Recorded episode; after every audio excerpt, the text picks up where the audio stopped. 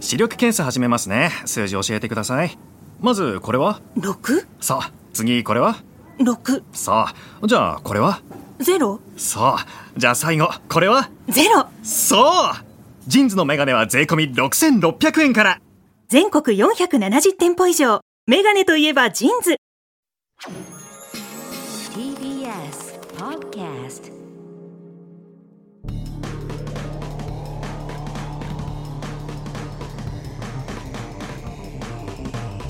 A 型の決意 A コミックやついです。 A コミック今立ちです片桐仁です。 L 型の決日ポッドキャストでございますね。はい毎週月曜日、えー配信となっております。お願いいたしねます皆さんあーえ、うんあれですね。あアンジャッシュの渡さん来ないですかね。 それ。いやいやまあ来てほしいですけどねそう L だね型ともそうよ結構交流あったじあゃないっですか。たよまあまあ小島さんも小含島めさだんもけ来てくどれねたし、渡部さんも来てくれたし、ね。そうようんまあまあでもよよん呼んだら食うのかな。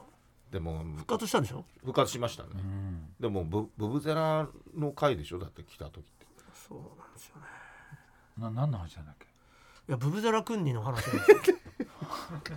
そんな、そんなそ話うだでっすそけ。うだからあれあれがやっぱあれ以来今考ええたらあの時の L 型のまあ前の番組ですけどね。L 型のまあそうねコント太郎って番組ですけど。そうね予言してましたよね。予言ってだってあの時予言っていうかね渡部さんが歌ってた歌が適当な女の子捕まえてってやつですからあね。そんなそんなのねまあ歌わせ て適当な女の子捕まえて、こっちが振ってね、はいうん、でブブゼラ君にして。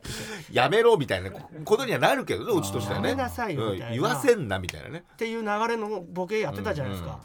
で今となってもボケでも何でもなか っ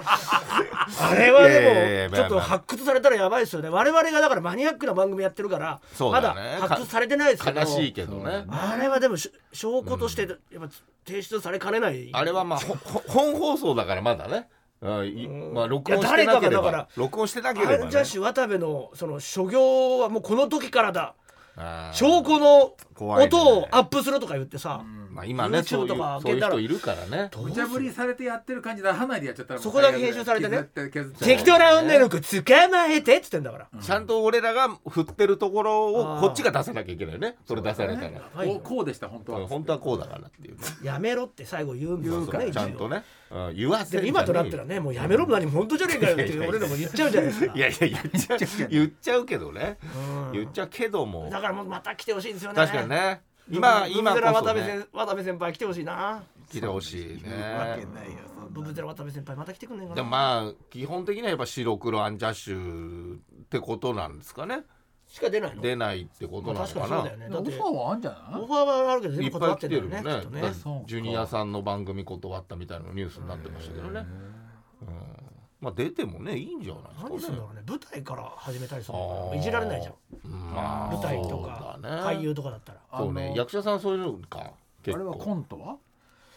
コントアンジャッシュもうやるのかなあ単独ライブとかそあ小島さんももう効率のいい稼ぎ方で稼いでるかう。らそうだよあんなな。非効率なことやいややらないじゃ出ないてないよまあねね。 CM であんだけ出てたらねー。確かにね売れてるしね超非効率だもんコントなんて確かにね練習してね儲かんないしそうね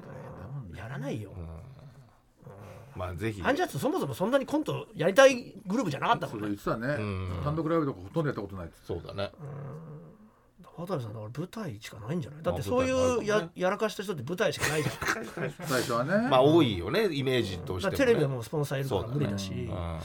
小出圭介とかやってたもんね。この前からやっぱみんな舞台なんだよねまあまあやらかした人はそうだね映画とかうんあ映画もいいかうんでも取材したらキャンペーンみたいにししたら来ちゃうけどねマスコでミ、ね、出ないでしょ出なきゃいいんだね、まあまうちは全然来てほしいけどねあそうねぜひあのもしよろしければあのお待ちしておりどうなんまですのすかで適当な女の子捕まえてますみたいな いやもう絶対ダメでしょいやでもそこはちゃんとちゃんと返すでしょちゃんとねそこらこ辺のも前そのザ・マミーとねそトうーそうそうクライブやったんですけどあまあそれ今も人力だ今も見れるんでそうねあの配信で見て配ほしいん信でですねけど変えますからそこで言ってたよねうんすごい先輩25 25歳ぐらい先輩そうだのね渡部さんがねちょうど白黒アンジャッシュで復活する時のそうそう最初の一発目がザ・マミーでおだかおら謝罪の1回目があって、うんそれの次二番乗りだうんゲストが来るっていう、渡部さんが来てねうんこの度はご迷惑をおかけして、ねえそんなすいませんでしたみたいまあなねざまみにそう感じで楽屋に来た世だようね、んやっぱそうななるだろうけどね交流もないしそんなに知らないからで自分は何もされてないから、まあねどうどうしたらいいのかな恐縮するしかないよねちょっとねそうなんですようんぜひね、はい来てくんないかなお待ちしております本当にさあそれで断られんのじゃあ俺らが白黒アンジャッシュに行くしかないんだよねだかまあ呼ばれるかな 呼ばないよな呼ばれないだろうなら呼んでほしいよ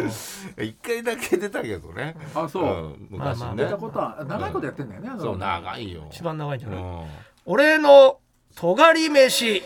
ってみましょう来たこれ自分の中で尖ってるなと思う食事を送ってもらうコーナーなんですけども、はいうんえー前回からスタートした新コーナーでございますが初回からかなり尖った食事情報が送られてきてたとありがとうございますで来てました、うんなんかね、えー今回も来てるみたいなんではいねえー、ゲズビネーム一杯の茶漬け、尖り飯について思い当たる節があったので初投稿ですということで、僕には現在付き合ってる彼女がいるんですがうんはいその彼女が尖り飯イーターなのですおおいいた尖ってんだねある日僕が、まあ、僕にホットケーキを焼いてくれたんですが、うん彼女の分のお皿を見ると片面だけしか焼かれていないドロドロのホットケーキが置かれていました、ええ彼女曰くこの方が甘さがあって食感もドロフワなのが美味しいとのことなるほとろどじゃないドロフあはー僕はもんじゃ焼きを食べても大体お腹を壊すほど胃腸えーが弱いので試す気にはなりませんでしたあがー尖り飯としては手軽だと思いますので、まあね確かに体に悪くはないだろうけど入門ね編として皆さん試してみたいかいでしやょうか美味しくねえだうろんそうね、あ好きなんだねそういう感じがね、まあ、甘いだろうけどなうん、ホットケーキミックス時代に砂糖入ってるからそうねねへえあでも聞いたことないねそんなので食べる人まはあね、たこ焼きの中とろとろみたいな感覚うそういうことかねあちゃうんだーへえせめてや両面焼いて中がちょっとドロッとしてるだったらね、うんでもやっぱ生焼け感が嫌だってなるけどね俺たちはねうんすごいこれは手尖って軽る手軽とがり、うこれん、尖りですね尖ってますね、ケツビネーム黄金虫、僕が昔やっていた尖り飯うん、インスタントラーメンにデスソースを加えて食べていましたあー使うのはドクロのキーチェーンがついていあーるデスソースの仲間でカルディで売ってるやつだ、うんブレア氏の午前2時という変わった名前のソースです 知らねすえごいな知らねえブレアシの午前2時日本では正式には発売されていないのでええ個人輸入しているウェブサイトから買いました、ええないくらすんだろ辛さの単位であるおスコビル値は約90万ですうんすうわごいすごいんだろうわなかんい90万90万これはドンキやスーパーで売っているオリジナルのデスソースのお90倍の辛さでえで普通に1万なんだそうかえきゅうタバスコきゅのう倍180倍から360倍の辛さですか僕は辛いものに強く過去にテレビチャンピオンの激辛王選手権でおう優勝争いをした経験もあるうわすごいえねー出たんだねうんココイチは基本は5辛蒙古タンメン中本はお北極ラーメン辛さ3倍にしてもお腹が痛くなることはないのですがあお腹が強いってのはすこごいのねブレア氏の午前2時をうんティースプーン1杯ラーメンに加えただけでお30分胃の痛みに燃えもだえ苦 しみ続けますダメだよ毒だよ毒ダメだよ尖りとかじゃブねえんレだよアシの午前2時しって刺激の欲しい方はぜひお試しくださいいや刺激すこごいねれはすごいいよやいーやこれは普通のドクロの90倍っつった100、はいどデスソースデスソースのデスソース普通1万なんだねでたま9090だからねいやもう今辛さはもう尋常じゃないとこまで行ってるからねそうだよね今流行りだろうね俺がネットフリックスですげえ見たあ番組で辛さのやつね、もう化け物みたいな唐辛子作るおじさんが出てきてそうか品種改良がまだ盛んなんだねそこもそういうことだねそううんそううんもうハバネロなんて全然辛くないぐらいのいやいや辛い辛いよよ辛いよ十分辛いよハまあバマデラってせいぜい20 10年20年の世界でしょ、うん最近だよねそうだろうねハバネロをもっともっと辛くして、もう本当に絶対に食べられないって言ってたからねそのおじいち ゃだから本当に毒だよ ねん絶対にこれは食べられない体には良くないよね良くすないごいよなあれアメリカのな、うん番組いでやな俺は見てないあ見てねえけのどか見てないけど絶対に食べられないもん作んじゃないよ、それでもう YouTube で辛いものを食うやつらを世界中から集めて、その畑に集めて俺の作り出した化け物を食えっていうか化け物を早く早食いで優勝したやつだからが食えないっつって辛い王だみたいな大会開いてやったんだよしたらもうどんだけ食っても大丈夫ってやつが血へどを吐いて倒れてるうわダメだよ本当にーすごいよあれうわーっつってあといやもう激痛だ ろうね痛いんだよね触った手すら痛いんそうだよねうんだって刺激だもんねそう粉末の工場入れないんだもんね完全防備しそなういそうと目とかやばいそうか毛ら、穴ね、に入ってきちゃうっつすっごいてんだからやっぱ怖いもう目でもう鼻も全部ダラダラダラダラ涙出てさそれでも食ってんだよいやよくないよもう本当兵器だよねただ兵器すごいやつがいるんだよねやっぱねあそれでも食べる方いけるでねすっごいやついがや半端ないねそれ涙だらだら流しながらも食ってる全く直さないなえなんかえいやどっ期間が麻そ痺のしてる番組で最初なんかこういう辛いをあーなん経歴がねオーストラリアから来たあー経歴をね紹介して LGBT 辛さ代表みたいなあーいるのよいやまあいろいろそいつまあま LGBT あでまあその辛さがものすごい強いからうんその YouTube としても人気があるらしくて私が食えないものなんかないっつってうんそれがもう血へど入ってたからねやっぱまあうわーダメだよね血はバレないかもねいや赤い血唐血辛の子って血は入ってないんだけど、もう血吐きかれないんまだあよね苦しだからうん胃胃とか穴開くっていうしねあそうでしょ開いちゃうの絡みで開いちゃうそう絡みとかでもあうる 気合だけのタトゥーの女っていうのがいて、もう辛さ的にダメはだよ結局笑うんだけどダメだって気合だけで食うんだよねすごいねゴル俺ゴルゴさんみたいな感じとだうねとう出すぜとか言ってその親父がさあこいつすごを出すぜってもうそこまででも落ちてんのよよそこまででも結構落ちてんだうもうあのーもうこのこの世で一番辛いやつより何倍も辛いやつを出してても、うんだけどもうそれじゃないもう上も今この畑でできたばっかりみたいな、今もう作り上げたもうこんもう今世紀最大からみたいな、うん唐辛子をこれをとうとう出すこれで全員落ちるぜって言ったら、それも食うんだよねすごいねいるんだねやっぱその中にはそこまで来てでも畑のおじさんがさもう焦っちゃってさまあ食べられるとは思わなかったからこれ以上の辛いものはないぞだからまあた戦いだねダメだあいつら化け物だとか言ってん「いや量だ量で行こう」っつっあーてその確かにね辛いやつをとにかくいっぱい食わせるってやつやっうんてひどいな本当にだけどもおう落としたくてしょうがないんだよほんとターミネーターみたいなやつがいてうんそいつだけもうマッチョみたいな感じなのガタイマッがチョじゃないんだよでかい太った感じのまあ太ってはないんだけどまあがたいのいい人なんだけど、ものすごい無 表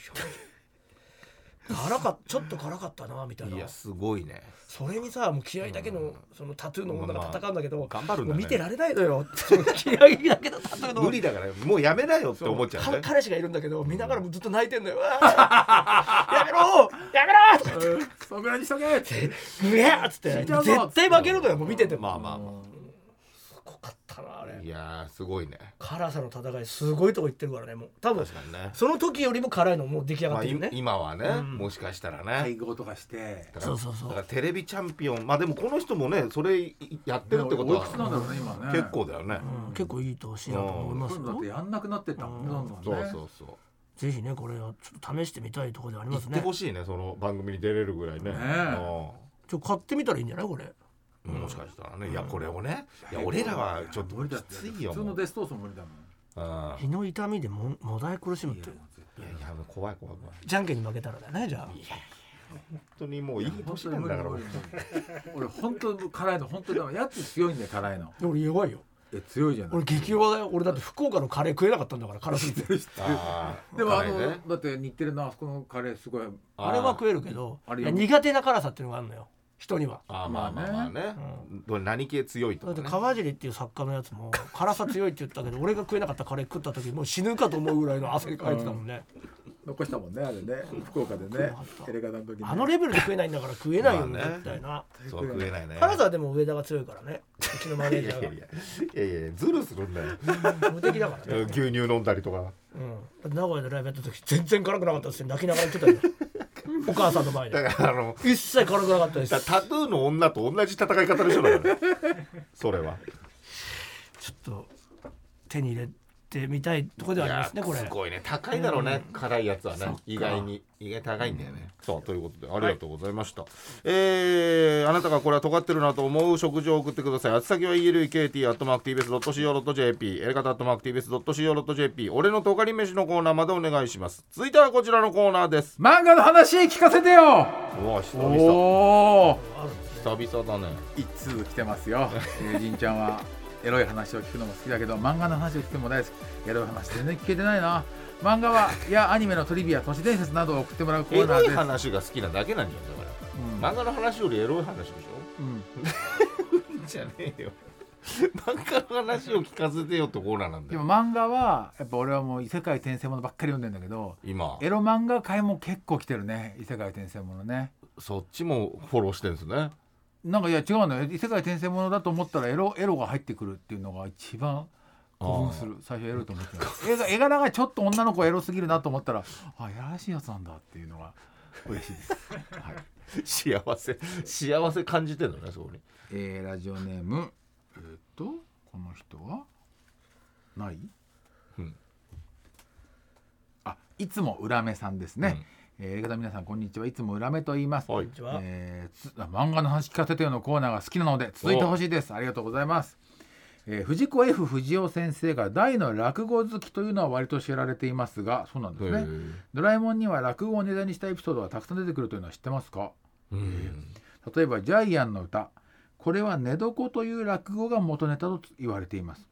この長屋の主人は聞くに耐えない下手くそな議題を無理やり聞かせようとしてくれる迷惑な親父では長屋の住人はみんなへきへきしているという話はいはいありますね、ジャイアンのキャラ設定そのままですねそうか他にも土地狂ったのび太のママが叫ぶ「あじゃから木蓮」あ言ってんだそんなこと、うんテレビの中の魔法使いが唱える「テケレッツのパー」などあ時折出てくる謎の呪文は死神からの引用あーはいはいーねのび太がアイスクリームを安く買い叩かれるエピソードは壺山そのままですへーお化け長屋やラクダのパロディと思われるエピソードもあったり登場人物の名前にも落語を思わせるものがあったり藤子 F 不二雄先生は落語好きがにやりとするネタがあちこちに散りばめられていますそもそものび太というどうしようもないダメ人間を明るく茶化して面白がってやろうという設定は立川談志の言う「業の皇帝」を表現しているようでもあります。なんかいいですよね。うんねへええーもし採用していただけたら皆さんが最近読んで面白かった漫画を教えてください私は「望郷太郎」と女の星の園が「女の園の星」が面白かったですあー望郷太郎面白そうだよねあのヘウゲモノの人が書いてんだよね面白いよ山田あー面白い読んでないな面白いへえ読みたい読みたい 読みたいね望郷太郎みうたいん面白いです望郷太郎もうあの世界が滅亡するみたいな感じになってなうん主人公があの冷凍カプセルに入ってうん、うんで目を覚めたら500年経ってておおあそれでもう自分しか生きてないみたいに見える状態になっててーうんそれでそこからこう一人でこう歩き出すんだけ冒ど険して何人か生き残ってる人がいてなるほなるほどどうなったんだっていう世界がその間に元に戻ってるというか、うんなんか昔からそういうのあるけどやっぱそういうのはやっぱも面白いんだよねあの絵柄でねそうですあーねでもなんかやっぱあの趣旨は経済ですね人間の経済ってどうなっていくのかっていう話だと思なうるほど山田先生うんだからそのそこは面白いですよなんかサバイバルとかじゃない、あそうなんだ、ううん、サバイバル方面には振ってなくて経済って話だね多分経済の成り立ちみたい ななるほどじゃあ昔からのそれをお順を追金ってが全く指定された世界が出現した後どうなっていくかみたいなやり取りするのにその金のプロだからその主人公はうんあーそうなんだ、大金持ちで金のプロだったんだけどあそれでカプセルに入るお金がああっったてんだけどもう500年経っててっていうような経済の成り立ちが分かってるのは面白いですけどねこれ今ゆるキャンだな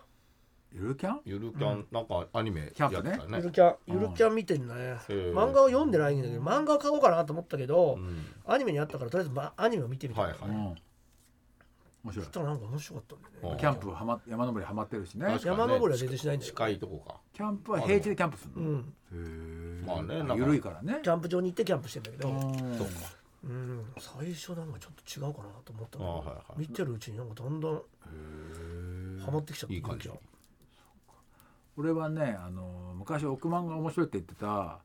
えっ、と三田なんとか先生あのドラゴン桜のうんあの人の書いてる野球漫画の「砂の栄冠」ってあやっーあとったね読んだあれめちゃくちゃ面白いね、え甲子園で勝つためにはそどういう経済が必要かそうそううそう、1,000万円渡されてあおるねじいさんに、うんそれをグラウンドに埋めてー確か少しずつ使って大阪に甲子園見に行ったらマニアがいてで甲子園は本当に大阪有利だし甲子園を味方につけて宇宙空間を作るんやみたいなのをにうん実践していくっていうのが監督がとにかく最後までずっと嫌な人っていうのがすごいな と思ってそこで変わったりしないんだねしないの全くねそうでなクラチームメイトも味方だと思ったら敵になっちゃったりとかしてねすごい面白かったですね今だちょ俺はでもそんな読めてないまあジャンプ読んでるから、うんジャンプでそれこそ落語の話があ始始ままっったたねんだよねうん、あれはやっぱ今のところはこうなんか天才で面白いけどね娘がね娘がねへ、うん、まだ3話ぐらいしかやってないけどそうだね、うん、いい話ということでございまして、えー、宛先は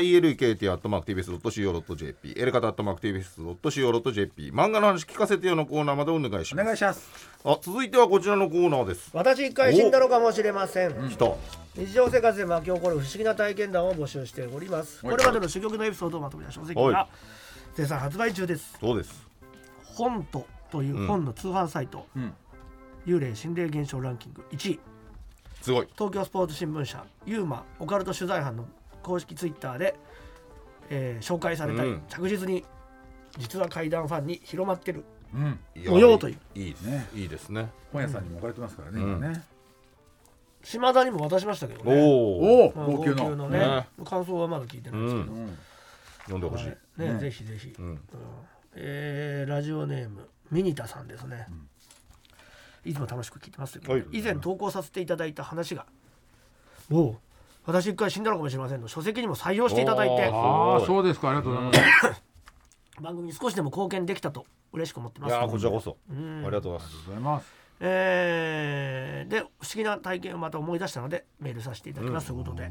えーいいですねじゃあ行きましょうかます約10年くらい前に母方のおばあちゃんが亡くなりましたはい、うん、私は形見としてダイヤモンドの指輪をもらいました、んうんその指輪はあまり貴金属を持っていなかったおばあちゃんが結婚30周年の記念におじいちゃんに買ってもらったという指輪です、うん、とても大切にしていましたし今から50年以上前のものにしては珍しいデザインのものです、私は当時痩せていて薬指のサイズが5号だったのでサイズ直しをして大切に使っていました、んある時旅行に行く際その指輪をしていこうと思ったんですが直前になって旅先でなくしたら嫌だと思って置いていくことにしました、ん本当に直前に思い立ったので、つい近くにあった子供のタンスの上に置いて出かけてしまったんです、おー怖いね旅先から帰って子供が雑に着替えを始めた時にチャリンと床に何かが落ちる音がしてうんうんあしまったと思っあーてすぐに探しましたが見当たりませんあうらわ疲れていたので翌日探すことにしました、ーうんしかしどこを探してもタンスを動かしても見つかりませんうんそれから何日もかけて少し離れた場所や子供の服のポケットの中部屋中探しましたが見つかりませんうん一応記憶違いかもと思って、うんジュエリーボックスや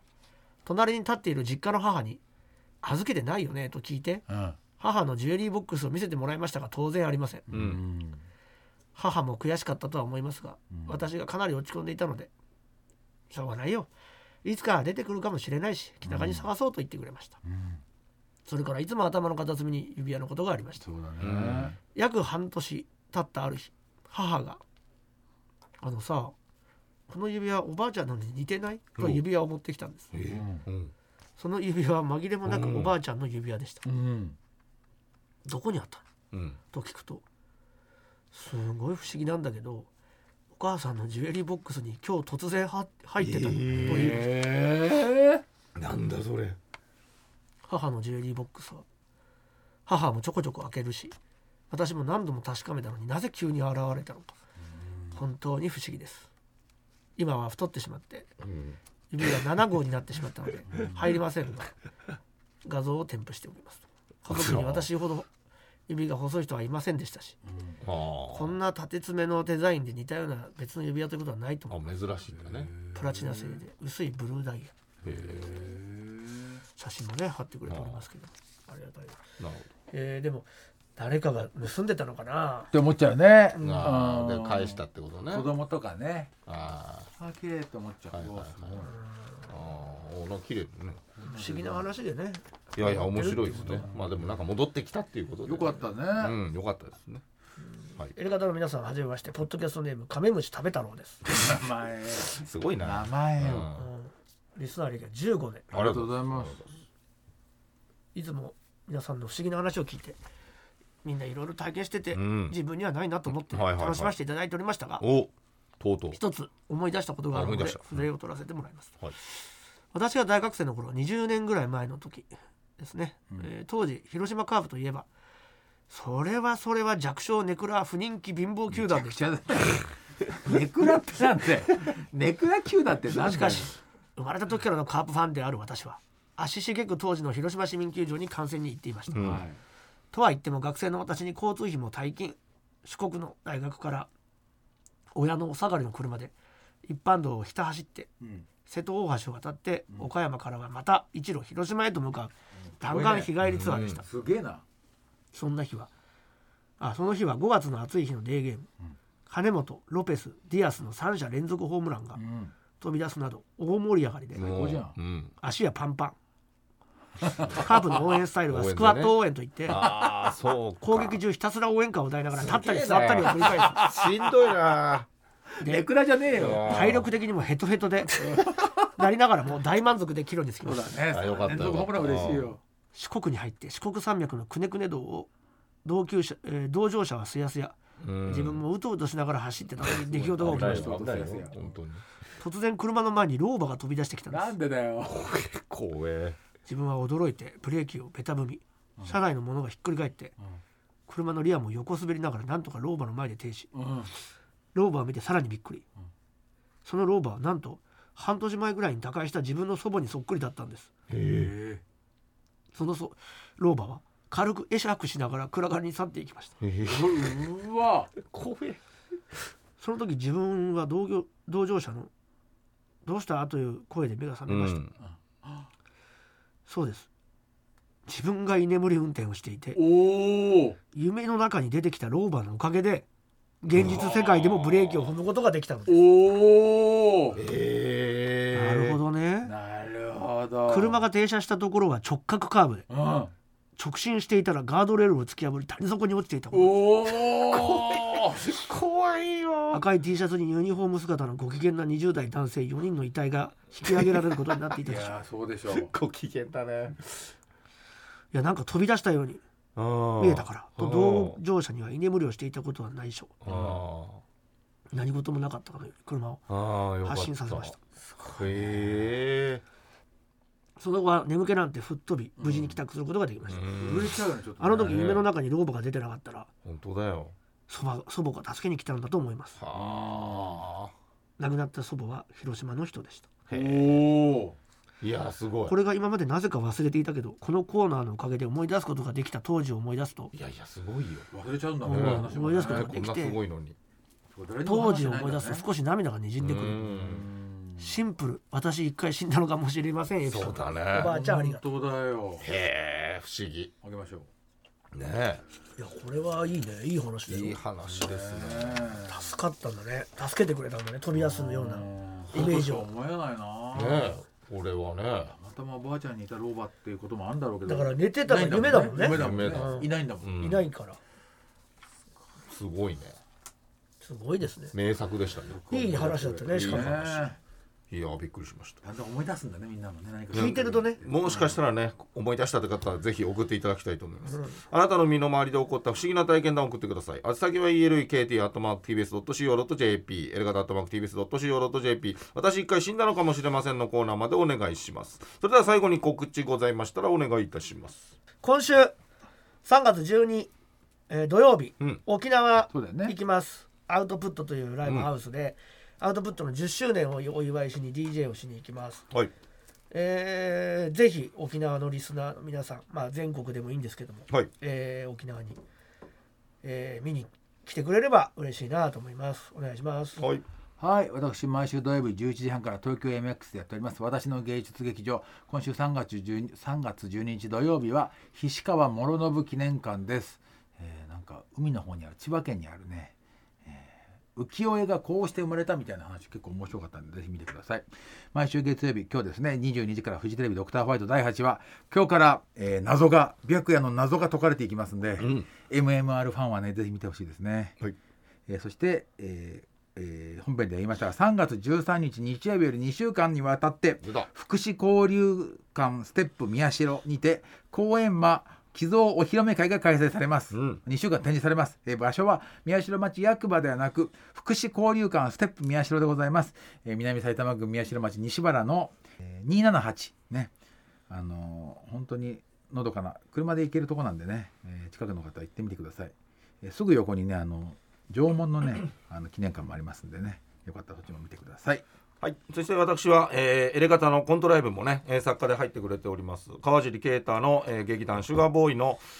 えー演劇「大迷惑」というタイトルのやつに出させてもらいますそして、えー現在、えー先行販売ですね、えーこちらの方やっております、えー私の名前の URL を多分あのエレマが伸びたそうですなんでうん、 まあそこだけみたいです。わかんないですけど。ということなので、えーぜひとも皆さん買っていただけると、なんと私のオリジナルポストカード、そして、えー前側とえーセンターブロック、もしくはセンターブロックを確保できる。だからいい席で見れるってことですなるほねど。先行なんでね。えーぜひとも、えーよろしければお願いいたします。えー4月の7日から10日までは下北の本田劇場、そして、えー次の週14日から17日はアウルスポットという、東京2公二公演っていうんですかね。ちょっとよくわかんないですけど。東京だけなんですね東京だけですね。 4日ずつだそうですねね初めての感じですけど、ちょっとぜひよろしくお願いいたします。えーということで「エレカタの決日ポッドキャスト」今週はこの辺でさようなら。さよなら